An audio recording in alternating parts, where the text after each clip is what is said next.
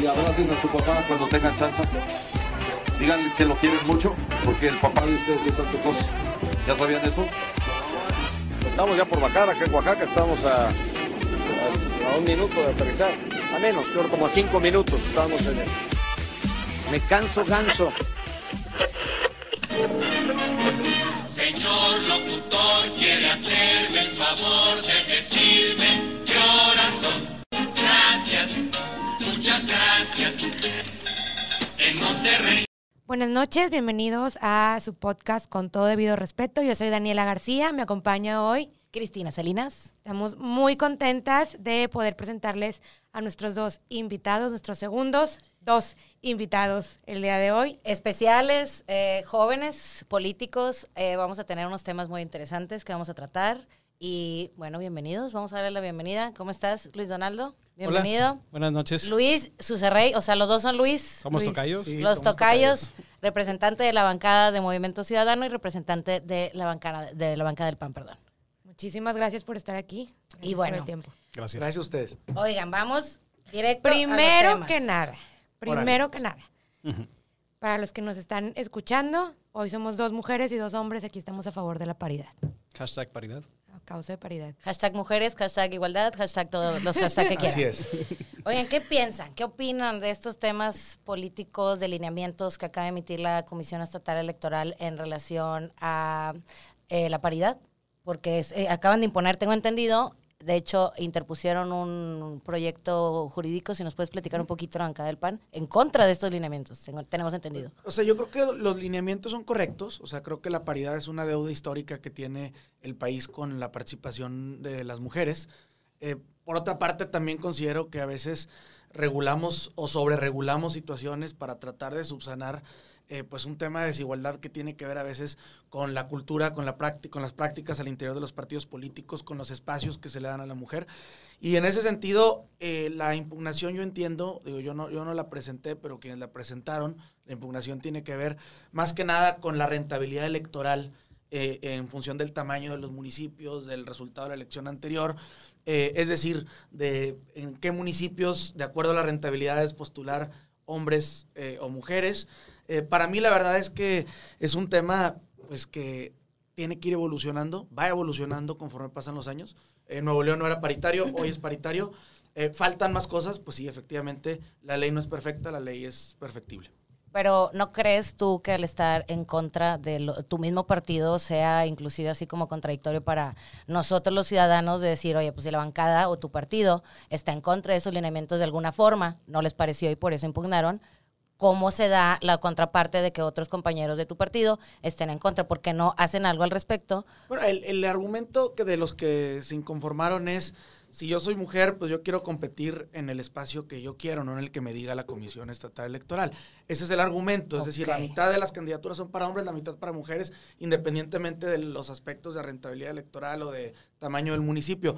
Son posturas, son formas, eh, yo en lo particular, o sea, yo creo que la ley es perfectible, hoy por hoy la ley ha tenido algunos cambios, pero no puedo decir el PAN está en contra de la paridad porque estaría, este, pues, pues te estaría diciendo una mentira, no es cierto, el PAN no está en contra de la paridad. Bueno, parece ¿Quiénes porque im- impugnaron. Mediáticamente parece quizá en contra de esos lineamientos de la Comisión Que Estatal son- Electoral. que son los que eh, se basan, porque son las reglas del juego, digamos, de las futuras elecciones. La regla está en la ley. Eh, La regla está en la ley, la comisión emitió lineamientos, muy respetable. Yo francamente creo que si las mujeres eh, piden paridad tienen todo el derecho y es una deuda histórica. Y estoy, por supuesto que estoy a favor de la paridad, independientemente de si el partido discrepe o no con esos lineamientos de la comisión. Ok. Y por el otro lado, Movimiento Ciudadano, ¿qué ver. opina? Estos lineamientos no tendrían por qué existir. Ok. La verdad es que estos lineamientos fueron por un mandato judicial del Tribunal Electoral. ¿Por qué? Porque tras un recurso que presentó precisamente Movimiento Ciudadano se determinó que el Congreso de Nuevo León cayó en una omisión legislativa al no legislar y actualizar la ley electoral y la constitución local en materia de paridad total, en materia de violencia política de género en contra de la mujer para temas electorales y en materia de paridad no solamente horizontal y vertical, sino también transversal. Es decir, que no se les mande a las mujeres a competir para perder. A donde históricamente el partido siempre le ha ido mal, siempre es donde históricamente mandan a la mujer para perder, porque siempre quieren que su candidato hombre esté eh, contendiendo en los mejores puestos o en donde tiene mayor rentabilidad electoral. Entonces es lo que se buscaba eliminar con una reforma electoral comprensiva, bastante exhaustiva, que se presentó a través de varios grupos con mucho tiempo de antelación. Sin embargo, también la ley es muy clara. Y con cierto tiempo previo a la contienda electoral, eh, ya no se puede eh, hacer una reforma para que pueda surtir efectos en la contienda electoral. Entonces es por eso que se promovió este juicio y en donde el Tribunal Electoral efectivamente confirmó que el Congreso de Nuevo León fue omiso y le ordenó no solamente al Congreso de Nuevo León rectificar su falta, sino que a la Comisión Estatal Electoral le ordenó dictar estos lineamientos para que las mujeres tuvieran una posibilidad de contender en igualdad de circunstancias en la siguiente contienda electoral. Es decir, la comisión subsanó la omisión del Congreso. Así es.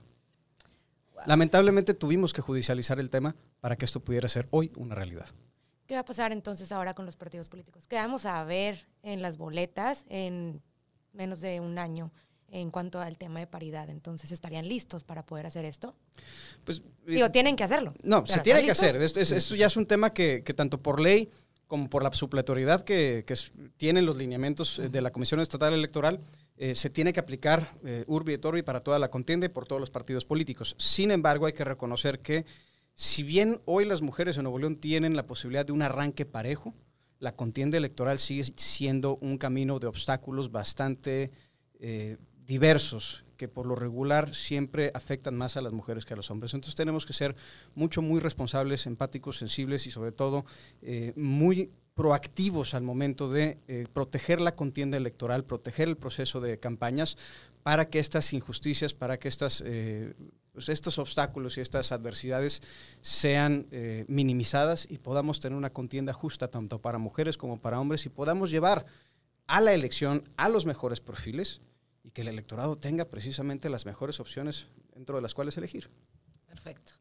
Y hablando de injusticias, con todo debido respeto, en nombre de nuestro podcast, quiero saber qué está pasando con el tema de la Suprema Corte que les está solicitando dos opciones, o ratifican o lo sancionan.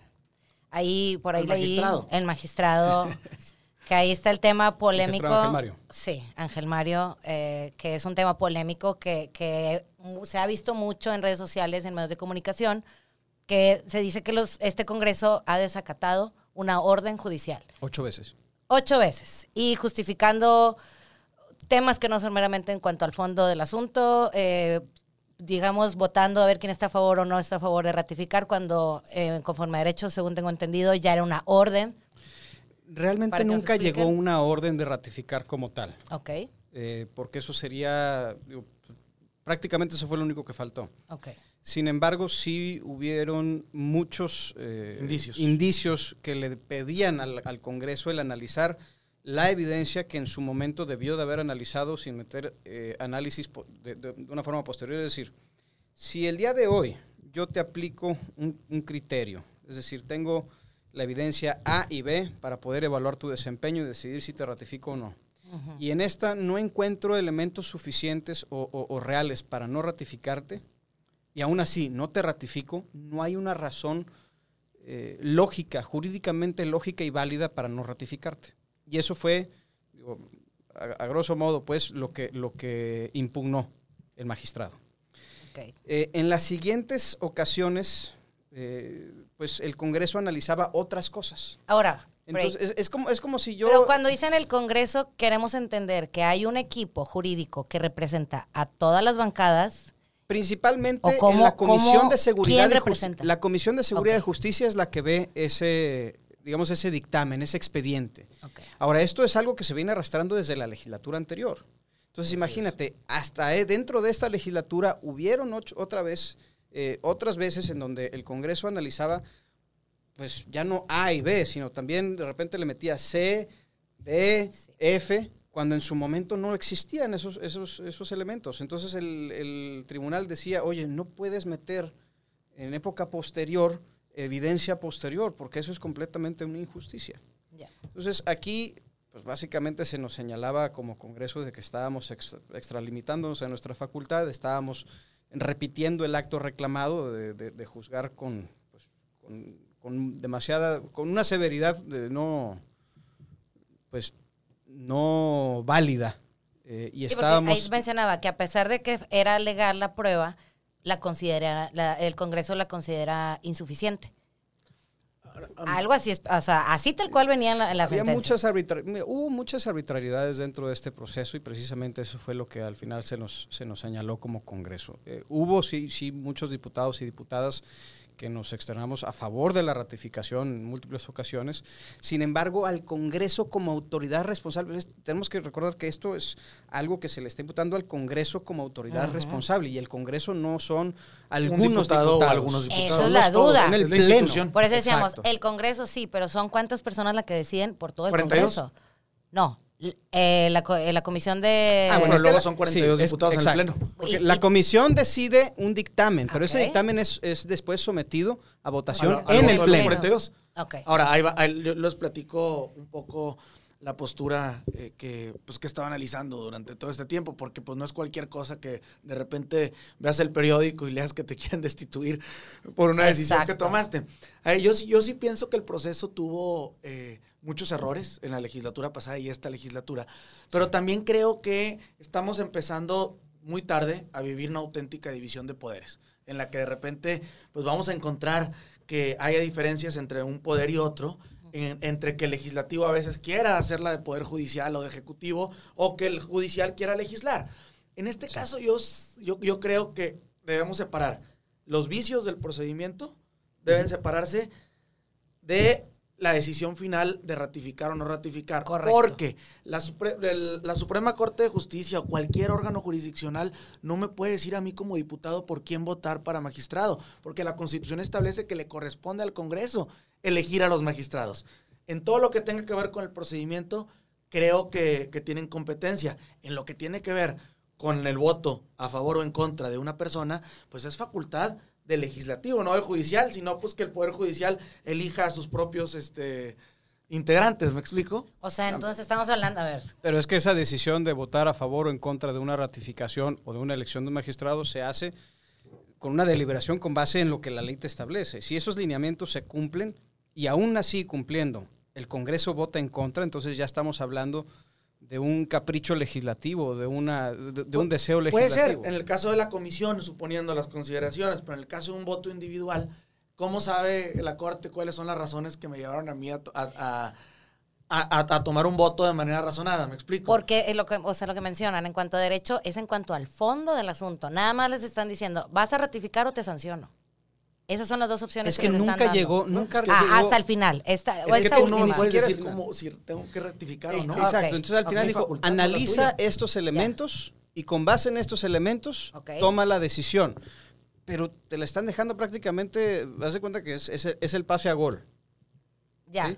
Y tú, a propósito, estás pateando el balón para que se salga de la, Ya. de la cancha. O sea, a lo- mí, perdón, me encantan estos temas, me parecen súper interesantes.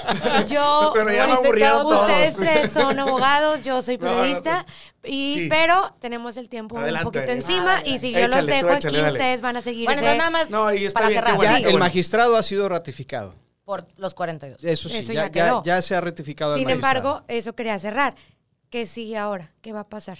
Pues eh, tengo entendido que hay un proceso precisamente para la destitución por eh, la repetición del acto reclamado, por eh, pues el desacato que ha tenido. Sin embargo, a raíz de esa ratificación, tengo entendido que también el proceso ya está... Subsanan. Se está Sí, algo así está como lo declaro fundado, pero pues es inoperante porque pues ya, este, ya se consumó eh, eh, el acto, ¿verdad? O sea, quedó sin materia el acto reclamado. Ok, Al- si algo así llega pudiera a, pasar. a- a la destitución, ¿incluye una inhabilitación también? Pudiese incluirla, Pues sin embargo ahí la Corte tendrá la responsabilidad de individualizar la sanción, porque no todas las diputadas y diputados votaron de la misma forma. Sí, no sería... eh, ya, ya, puedes inhabilitar a 42 diputados. Hubo diputados que votaron a favor de la ratificación, Ajá. hubo diputados que votaron en contra de la ratificación y es lo que tenemos nosotros que, pues, Ni siquiera mo- tenemos claro eso entonces ahorita. O sea, la inhabilitación por cuánto tiempo sería, no tenemos claro nada de No, eso entonces. no, no, no, pero Plazo razonable. Pero creo, creo que estas cosas... Según el A artículo ver, 107 de la Constitución. Es una posibilidad, pero en este momento no se ve, no se ve que, que- que sea que vaya a ocurrir, toda vez que también el, el- el motivo que dio origen a todo esto ya ha sido subsanado, como bien dice mi tocayo. O Porque sea, sí. yo, yo creo que esto nos va a enseñar, o sea, un poco a eh, aprender a vivir la división de poderes Total. y a cubrir las lagunas de la ley que hay, porque sientas precedente con este tipo de sentencias. ¿no? Porque aquí lo Y acatar las interesante es... resoluciones judiciales. Exacto. Principalmente, Y si ¿no? los destituyen es algo histórico y si los inhabilitan arruina muchos sueños políticos de algunos. Claro. Entonces, Claro. yo tenía que preguntar. No, pero No, sería, sería, sería una buena Con lección. todo debido respeto. Con una todo buena el lección, respeto. no solamente para el principio de división de poderes, sería también una buena lección en el sentido de para qué está la división de poderes. Claro. Es precisamente para que los demás poderes pongan en regla algún poder que se quiera salir de línea. Y se supone que el que ejecuta las leyes es el Poder Judicial. Entonces también por eso creo que se impuso de tal forma para decir, a ver, el que ejecuta excedido. lo que tú desarrollas soy yo. Entonces aquí se me alinea, ¿verdad? Bueno, otros Cambiando de tema hablan- y hablando de división de poderes, hoy, hoy es martes 27 de octubre. Si alguien ha estado pendiente de los medios de comunicación, las, las noticias, el día de ayer hubo esta máxima reunión eh, de la Alianza Federalista en los Sí. diferentes estados, incluyendo obviamente aquí en Nuevo León, donde estamos grabando hoy. Y pues finalmente esto derivó en un comentario del presidente y hoy los diferentes gobernadores, incluyendo el Bronco de Nuevo León, hacen mención a una posible consulta ciudadana para salirse del pacto fiscal. ¿Qué opinamos? Justamente, eh, pues le vamos a tomar la palabra. Eh, de hecho, mi tocayo y yo el día de hoy eh, hicimos un punto de acuerdo que ya suscribió el gobernador del estado, ya suscribió el secretario general de gobierno y se presentará para hacer una consulta ciudadana. Entonces, vamos a tomarle la palabra al presidente A y le vamos a preguntar a la gente de Nuevo León si quiere o no quiere seguir conservando el actual convenio eh, fiscal federal, que actualmente es sumamente injusto y sumamente desproporcionado para la gente de Nuevo León y muchas otras entidades. Y esto podría entrar en los comicios del próximo año. ¿o No, no, no, antes. No, déjenme les Ok. explico. Es la, con la ley de participación, lo que No, se decía preguntar, la ley de participación ciudadana. Exacto. Hay que usarla. Va, Muy bien, lo- felicidades. Lo, que firmamos hoy es que Luis Donaldo invitó al, al, al- al gobernador y al secretario de gobierno a sumarse y a un servidor eh, a un escrito por medio del cual le pedimos al Congreso, porque la ley de participación ciudadana faculta al Congreso para realizar esas con- esas consultas al gobernador, al Congreso y a los municipios. Pero no es la consulta popular, esa es la que es el día de las elecciones y requiere que tenga el 40% de participación y requiere juntar firmas. Esto no requiere ni juntar firmas ni requiere un porcentaje de participación. El Congreso puede someter a consulta ciudadana esa decisión y no estamos haciendo otra cosa como dice mi tocayo, más que tomarle la palabra al presidente. Él dijo, ¿no? Que le preguntáramos a la gente. Sí. Vamos a preguntarle a la gente de Nuevo León qué piensa de que nos regresen 20 centavos de cada peso que le damos a la federación. ¿Mediante qué plataforma? Conforme a los lineamientos actuales, porque estamos en una pandemia y va a estar medio difícil. Hay muchos métodos para poder hacer esta consulta. Es precisamente lo que vamos a tener que coordinar con el gobierno del estado para que sea a través de una buena casa encuestadora y que tengamos una metodología válida y sobre todo efectiva que pueda abrirse a toda la, eh, digamos, a todo el territorio de Nuevo León y así tener un muestreo que realmente sea efectivo, que sea válido, que sea eh, fidedigno de lo que la gente piensa en Nuevo León. Y la idea es poder en los siguientes días presentar el resultado y con eso poderle llevar esos resultados a la presidencia de la República y demostrarle cómo piensa la gente de Nuevo León, que es una forma muy distinta de pensar a la que él piensa.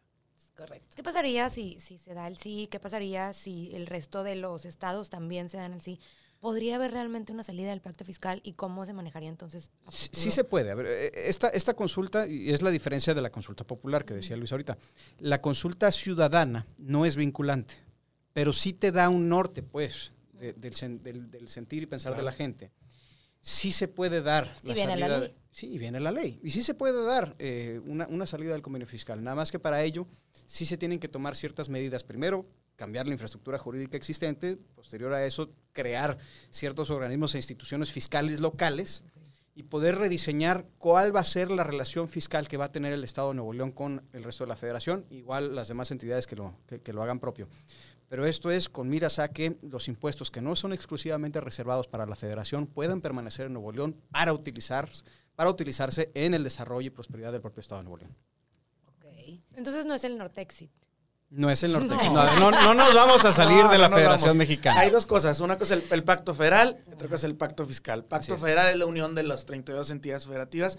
Pacto fiscal es la- lo que viene en la ley de coordinación fiscal, que viene qué impuestos este, le ceden los estados a la federación Así es. para que los puedan cobrar. En este caso, pues prácticamente todos. Entonces, en medio de esta pandemia, de que nos dimos cuenta de que el gobierno federal no apoyó a las empresas, no apoyó a los microempresarios, no apoyó a la ciudadanía en general, fue un gobierno egoísta en medio de la pandemia y los más castigados, pues sí, son los estados más productivos con este convenio que tenemos. No es de salirse, es de...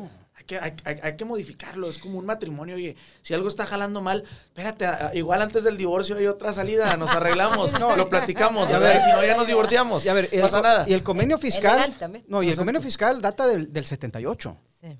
Tampoco es un tema que, que No, existe. no, pues o sea, ya teníamos. Y tuvo su intención en esos momentos. Exactamente, no, y yo creo que es, es sano que, que tengamos una autoridad recaudadora a nivel central. Sin embargo, si no existen condiciones de reciprocidad y de justicia fiscal para el resto de las entidades, especialmente quienes más aportan, se debe de reformular esa, esa, esa, redis- esa distribución Sí. del recurso. Y si no, pues entonces que cada entidad haga y lo que propio. sean autónomos también, o sea, que sea un tema fiscal autónomo, tipo la fiscalía, tipo la comisión estatal, también sería interesante ver las finanzas un poquito más Re- sanas. recurso hay. Lo que se Sí. tiene es que lo que se tiene que hacer es redistribuirlo de una forma que sea justa y que sea sana para las entidades. Y esto, a ver, y digo recurso hay precisamente porque lo que no podemos permitir es que se incrementen los costos tributarios para la gente. No, la ya gente ya paga suficientes impuestos. El Estado de Nuevo León ya aporta suficientes recursos a la federación. La federación tiene entonces que reciprocarle al Estado y a la gente de Nuevo León de una forma muchísimo más certera, justa y próspera. Y creo que Sí el punto sí. y me parece muy importante que lo estemos mencionando aquí porque nos han vendido esta idea de es que salirnos del pacto fiscal porque no es justo que Nuevo León le dé, regresen X cantidad de centavos cuando aporta tanto. Pero la- lo que creo que si se va a entrar a esta consulta, el ciudadano debe entender en qué le afecta personalmente. Y es justo esto, ¿no? Es el impuesto que paga y el beneficio que Sí, le pues trae es muy cambio. fácil. ¿Cuánto pagas de ISR? ¿Cuánto pagas de IVA? ¿Y cuánto lo ves en, tu- en, en las calles? Y en la funciona seguridad realmente de tu tu estado? Pues, y tu todo se- ciudad. todo se está yendo a otros estados. Que, ojo, está bien ser solidarios con los estados que menos tienen. Pero, pero, siempre con una condición de productividad. O sea, es decir, oye, si te voy a dar, no es para que cada año te hagas más improductivo, ¿eh? Exacto. Te voy a dar para que, inviertas adelante. y para que salgas adelante. Exacto. Pero no es para mantenerte toda la vida. No. ¿Sí me explico? Es, pa- es para enseñarte No, a y- pescar, es para hacerte más productivo, es para que crezcas. ¿Y qué vemos? Hay muchos estados para los que ya es muy padre decir, oye, pues ¿sabes? no me conviene producir, si no produzco, me dan más. Y entonces es tóxico porque a los productivos Nos ahorcan. dices, oye, no, Sí. pues sabes que mejor no produzco si como quiera no me dan. Y O ha sea, sido un es- discurso político de años. Necesitamos que la federación nos regrese el dinero. A ver, ya vamos a hacerlo. Me, me- me agrada la idea que ya se ¿Qué esté onda? accionando. Sí. Ahora sí, ya los están enfrentan- enfrentando conforme a derecho, con una ley ciudadana, demostrando que lo que piensa el pu- la gente, los ciudadanos. No, y a ver, y no es un tema aislado. Ya son 10 gobernadores, 10 entidades diferentes de varias Eso no había partes de la, exacto. De diferentes En- partes. en se diferentes partes pasado. del país, Sí, de diferentes partidos, Sí. en donde ya están, ya están gritando favor diciendo, a ver, señor presidente, usted tiene que entender que la realidad del país no corresponde a la realidad que usted está viendo o a la realidad que usted Sí. piensa. Usted, usted tendrá otros datos, pero la realidad no corresponde a esos datos. Es correcto. Totalmente correcto. Muy bien. Eh, no entiendo que el tiempo se nos viene un poquito encima. ¿Vamos bien? Vamos bien, muy bien. Quiero cambiar de tema. A ver, ¿de qué, de qué platicamos? Puede ser como Ahora sí que ya llanta. no tengo A ni cómo ligar este tema con el siguiente que Pero, vamos. a ver, mete algo pero así es un polémico, tema- o sea, Medio ambiente. Medio ambiente. Eso es muy polémico, porque también es un tema federal. La mayoría de las normas son federales. ¿Qué pudiese hacer el Congreso para mitigar el daño de la contaminación actual en relación al aire, por ejemplo? Mira, bueno, aquí en el Congreso de Nuevo León, de entrada, está bajo estudio un proyecto para reformar la Constitución y crear un organismo autónomo para regular la calidad de aire, que se dedique a formular política pública, eh, que pueda pues, revisar, pueda inspeccionar, pueda eh, regular a las, a las empresas, sobre todo en cuestión de, su- de sus emisiones. Pero tienes toda la razón. Muchas de estas cosas sí son regulaciones que caen dentro del espectro federal. Muchas normas oficiales mexicanas en, en, cuestiones empresariales, en cuestiones industriales, son de carácter federal. Muchas de las empresas que tienen ciertas, eh, pues, cierta capacidad de emisiones son federales, pero hay muchas de estas empresas que de cualquier forma se exceden. Y tuviésemos que empezar aquí en lo local por poner en regla a todas estas empresas que están contaminando, que están emitiendo muchísimas emisiones contaminantes y que no están siendo sancionadas. Y por otro lado, como Congreso, mi tocayo no me dejará mentir, podemos, como Poder Legislativo de Nuevo León, eh, enviar propuestas y reformas para que las normas oficiales mexicanas sean actualizadas conforme a estándares internacionales que reflejen más las necesidades y las realidades que tenemos, no solamente como zona metropolitana aquí en Monterrey, sino en general como medio ambiente que queremos proteger de, como eje transversal en cualquier política pública y legislativa en, a nivel nacional. El, yo, digo, yo pienso que llegar a donde estamos eh, es consecuencia de muchas cosas que se hicieron mal en el pasado y nos va a costar mucho salir de esto. Sí. O sea, nos va a costar mucho dejar de ser la ciudad más contaminada de México. Sí, mucha disciplina. Nos va a costar mucho. Y ese es el problema, que es de costos. Y pocas Nadie veces quiere nadie costo. quiere pagar ese costo. Ustedes pregúntenle a la industria, ¿de quién es la culpa? Y van a decir, de, De los los carros. carros. Y pregúntale a los que manejamos, no, pues es la industria. Y pregúntale al gobernador, no, pues son las carnes asadas. Entonces a lo que voy, a lo que voy. Ese Si sí me la- preguntas, oye, si me preguntas estoy- a mí, estoy es citando el textual. desarrollo urbano. Estoy citando, puede ser también. O sea, vaya, Una mala creo que es, es un tema Sí. multifactorial. Exacto. Es multifactorial. Es un monstruo de mil cabezas. Habrá algunas más grandes que otras. ¿Sí? Seguramente uno contamina más que otro, por supuesto. Pero todos tenemos que asumir el costo y la parte que nos toca. Ahorita una buena que, que sacamos en esta legislatura es que metimos en la ley el tema de la contingencia ambiental, que no existía. O sea, que cuando la ciudad esté muy contaminada, el gobierno tenga la obligación de cerrar fábricas, de sacar vehículos de circulación, pero lamentablemente el gobierno no aplica la ley que está aprobada porque no sé si por miedo a un costo político o no sé si por falta de infraestructura, de personal, de recursos, por alguna razón. Ojo, en la ley podemos poner cosas bien bonitas, ¿eh? Pero la contaminación no se va a acabar con leyes muy bonitas. Sino con su que la- aplicación. con su aplicación. Y, es, y una bronca muy grande de México es esa. Las leyes, este... El problema no es la ley, sino que no se sigue. Exactamente. No se ejecuta. No, y si bien es cierto, para que realmente exista un desarrollo sostenible son tres pilares.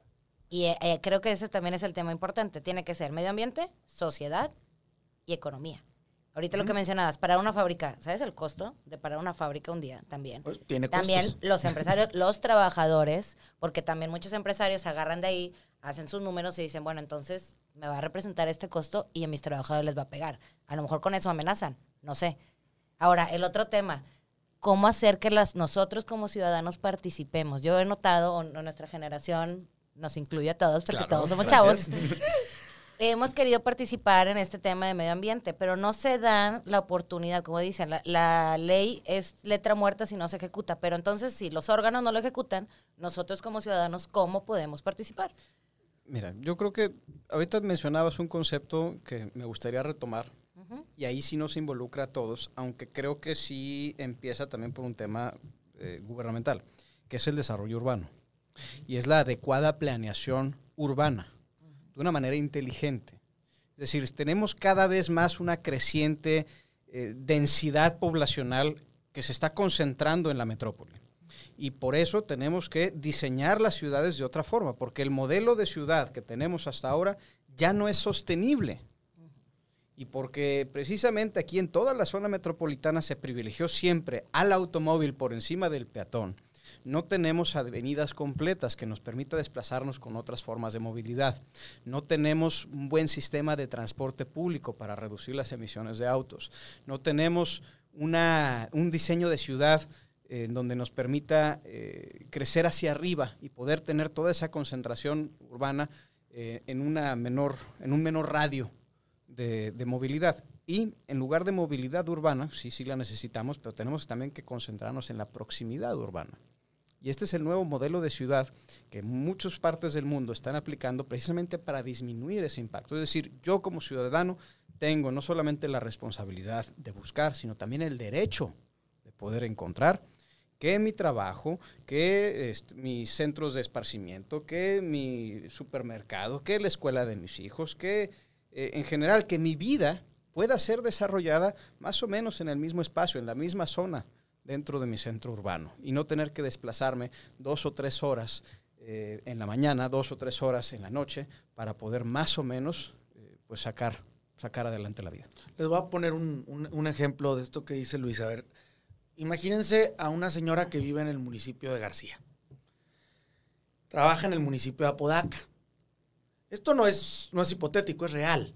Sí. Hay mucha gente que vive en García y trabaja en Apodaca, del otro lado de la ciudad. Porque la vivienda en García cuesta tanto y en Apodaca Ahí va. tanto. Te doy por qué. Porque en García se fomentó la vivienda eh, sin garantizar que alrededor de la vivienda hubiese condiciones de trabajo, de educación, de esparcimiento y de todo esto, ¿no?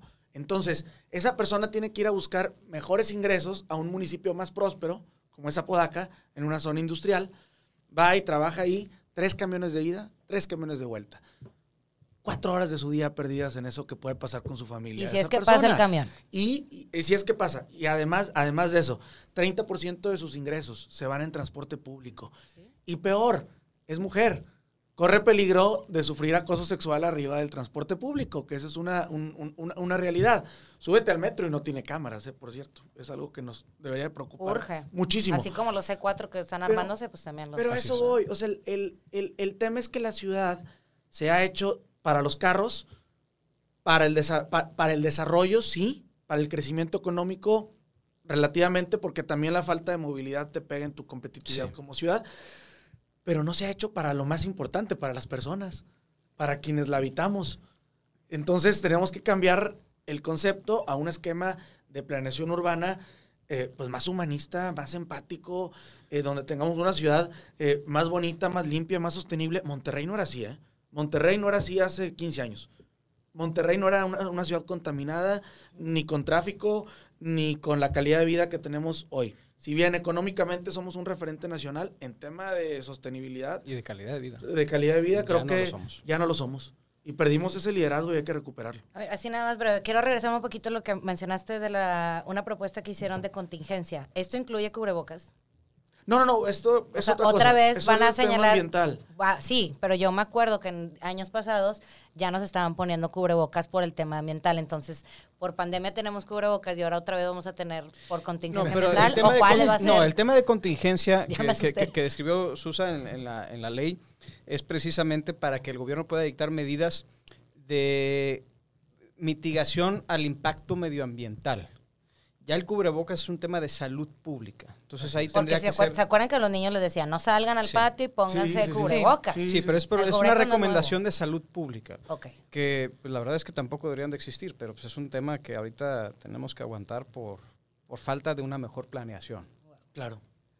Dani, ¿algo que quieras agregar? No, no, no, para nada. La verdad es que vamos muy bien de tiempo. Me, Hasta me me- comentan. Hasta quisiera yo quedarme más tiempo, Estoy pero... muy orgullosa. La verdad me da muchísimo gusto que lo estemos logrando. Eh, también me da muchísimo gusto que hayan podido estar aquí. Eh, No, más que nada, y, y quisiera hacer una especie de reflexión a ver qué opinan ustedes.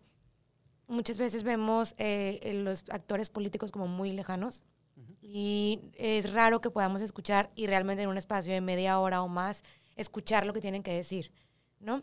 Entonces, eh, me parece muy importante y muy interesante poder hablar de estas cosas, poder escuchar qué es lo que se está haciendo en el Congreso, qué es lo que están haciendo nuestros políticos.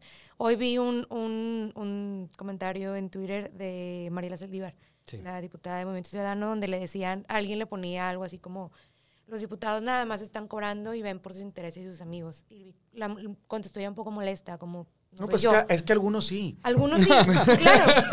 Y Yo, lo- ¿quién soy? Para no no digan que no. A lo que me refiero es que es, es importante hacer esa distinción de quién es, porque hay muchos que nomás van a sentarse y a calentar una silla, igual que hay muchos godines normales que van a calentar No les vamos a dar normal. publicidad, ya sé quién quiere No les decir, vamos a dar no le des publicidad. publicidad, no. Pero tenemos otros que realmente sí están trabajando y, y que se dan el tiempo todavía de venir fuera de horario a, a platicar con nosotros y, y que la gente pueda escuchar. Ojalá pudiéramos tener más personas que pudieran venir a, a- a platicar con nosotros y poder hablar de esto. Y también saber cómo funciona el Congreso. Ahorita yo me reía de ustedes de que es que ustedes son abogados y yo soy periodista y no se entiende bien. Pero la verdad es que está muy padre que lo podamos escuchar de parte de ustedes eh, y, y poder entender qué es lo que está sucediendo en el Congreso ya de más cerca y ya no nada más como el Congreso como este figura de espacio que pasamos a veces cuando pasamos por el centro. ¿Quiénes pasamos por el centro aparte? No, por mi parte yo encantada de tenerlos aquí, de convivir con colegas y justamente por eso yo saco el tema, porque a veces, no a veces, casi siempre la ley es el debate que en cuanto al fondo y demás, pero me agrada ver de parte de ustedes porque se nota que es opinión muy suya. O sea, ustedes muy personalmente tienen sus opiniones, piensan por sí mismos, tienen buenos argumentos, están actualizados y lo mejor es que son políticos jóvenes que eso es lo que No, nosotros no, hombre, también gracias por eso. queremos apoyar porque queremos ver Claro figuras sí, nuevas. Claro que sí. O sea, ya, ya creo que nos toca esta nueva generación, creo que debemos de estar Claro. y permanecer y felicidades. Gracias, de hecho, sí, porque vinieron fuera de tiempo y No, si gracias a ustedes. Yo, ustedes. digo, en- en- yo he aprendido muchísimo en, en este tiempo porque el Congreso te da la oportunidad, y más una legislatura tan plural como la de ahorita, donde ningún partido tiene mayoría por sí solo, de entender que para sacar adelante un proyecto te debes de poner de acuerdo, pero no nada más por obligación, sino porque es, lo correcto es escuchar todas las posturas, aprender de otros, entender que nadie viene a imponer una verdad absoluta. Todos podemos equivocarnos y todos tenemos la oportunidad siempre de aprender y de conocer amigos valiosos como Luis Donaldo, que en lo personal considero mi amigo, y muchos otros amigos que hemos hecho independientemente del partido eh, político en el que cada uno milite o la ideología que cada quien tenga. Finalmente, eh, es un espacio que desde el punto de vista democrático, si tú lo sabes aprovechar, eh, puedes aportarle muchísimo a tu estado para dignificar un cargo que yo desde la campaña decía que este es el oficio más desprestigiado de todos, no porque yo lo crea o porque lo digan las redes sociales, está medido. La Hay un estudio, sí. hay un estudio que dice que la gente más apestada del sistema político somos los diputados Y Los locales, además. y los locales. Entonces yo decía, oye, necesitamos dignificar el oficio. ¿Cómo se dignifica? A través de, o sea, de gente preparada, de gente que quiera servir a su comunidad, de gente que quiere estar cerca de las personas que representa, de gente que escuche, de gente que pueda llegar a acuerdos. O sea, es decir, subirle un poquito la vara, un poquito el nivel al oficio y yo creo que esa es la única manera de lograrlo, ¿no? Las instituciones se integran por personas. Si tú mejoras la calidad de las personas, mejoras a las instituciones. Por eso es importante que se fije la gente por quién vota. Porque luego por los diputados la gente vota más por los partidos. ¿eh? Yo me he encontrado gente que votó por mí, no sabe. Le digo, oye, hubieras checado, ¿cómo sabes que yo no era un malandro, un delincuente, un algo? O sea, Ay, pues es- también qué peligro que tu no, partido te postule. No, sí. no, es que puede pasar. Hay, hay muchos ejemplos pasa. de muchos lados. Tenemos varios compañeros. Tenemos compañeros. o sea, es Que tampoco vamos a mencionar. Pero bueno, agradecerles mucho, de veras. No, Felicidades, gracias a Altavoz. Este, qué gusto es estar aquí con, con Luis Donaldo, con ustedes. Eh, Las felicito eh, a ustedes y a su medio y a todos los que nos están viendo. Muy agradecidos, la verdad, por la, por la invitación y por la oportunidad de venir aquí a charlar, a, a dar, pues sí, nuestras opiniones, más allá de, de- de lo técnico que, que podemos también poner sobre la mesa. eh, me gusta mucho este espacio para decir ya, mi- de, de mi ronco pecho lo que, lo que es, lo que no es y a veces de repente decir cosas que Que políticamente se salen del guion. pueda que no sean tan correctas, pero Sí. que no dejan de ser ciertas. No, Así y es que en el Congreso se ven más serios, ¿no? Como Sí, que- se ven muy serios. O sea, ya se te va a flojera verlos de que, Nah, ah, no, sí, nosotros ya. no. O sea, esa política ya, creo que ya A avanzamos. lo mejor es la transmisión que se ve un poco fea. Lo que necesitamos es sí. Pues has visto las telecitas del Congreso. No, pero es que mira, bien, bien, bien lo, lo decía, lo decía mi tocayo. Necesitamos gente que sea eh, aterrizada, necesitamos, y también Dani lo dijo, necesitamos gente que sea cercana. Este rostro humano que se le tiene que dar a la política es lo que la gente ya espera y necesita ver. Ya no, no tanto, no tan no mensajes tan acartonados, sino simplemente la realidad, lo que es. Y esa cercanía es hoy, hoy más que nunca mucho, muy necesaria. Sí, Muy bien. Este, antes de terminar, yo nada más, porque yo insisto, yo soy periodista y no puedo dejarlos así. ¿Dónde los vemos el próximo año? Chan, chan, chan, chan, chan, chan, chan. chan. Probablemente en los, en- igual en los medios. así. En los medios. en altavoz. Ah, muy bien. Ah, bueno, yo, yo contesto primero. O sea, yo quisiera seguir participando en esto, claro, en un cargo de elección popular. Si me preguntas qué quiero ser, pues yo de chiquito decía que quería ser presidente de México. ¿Por Órale. qué no? Pero no, pues todavía lo sigo pensando. A lo mejor no lo logro, pero sí quiero. Ah, Entonces, a lo que voy, cuando te, cuando te gusta lo que haces, eh, lo haces con todas las ganas posibles, eh, porque te gusta tu trabajo, lo haces mejor. Entonces, yo quisiera eh, dedicarme a esto, pero lo- algo también muy interesante de nuestro trabajo es que nuestro trabajo lo evalúa la gente, lo evalúan los ciudadanos.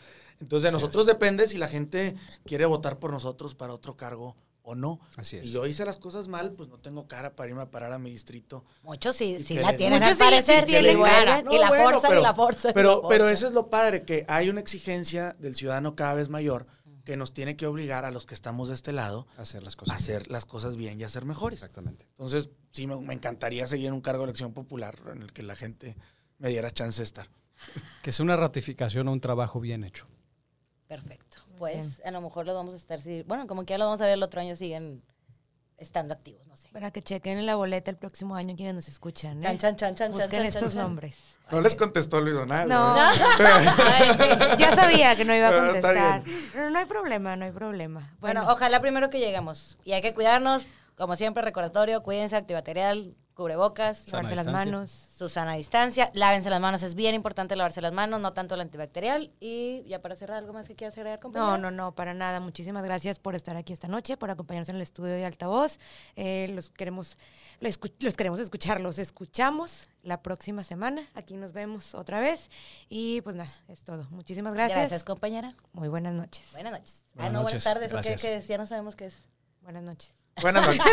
Muchas gracias. Bye.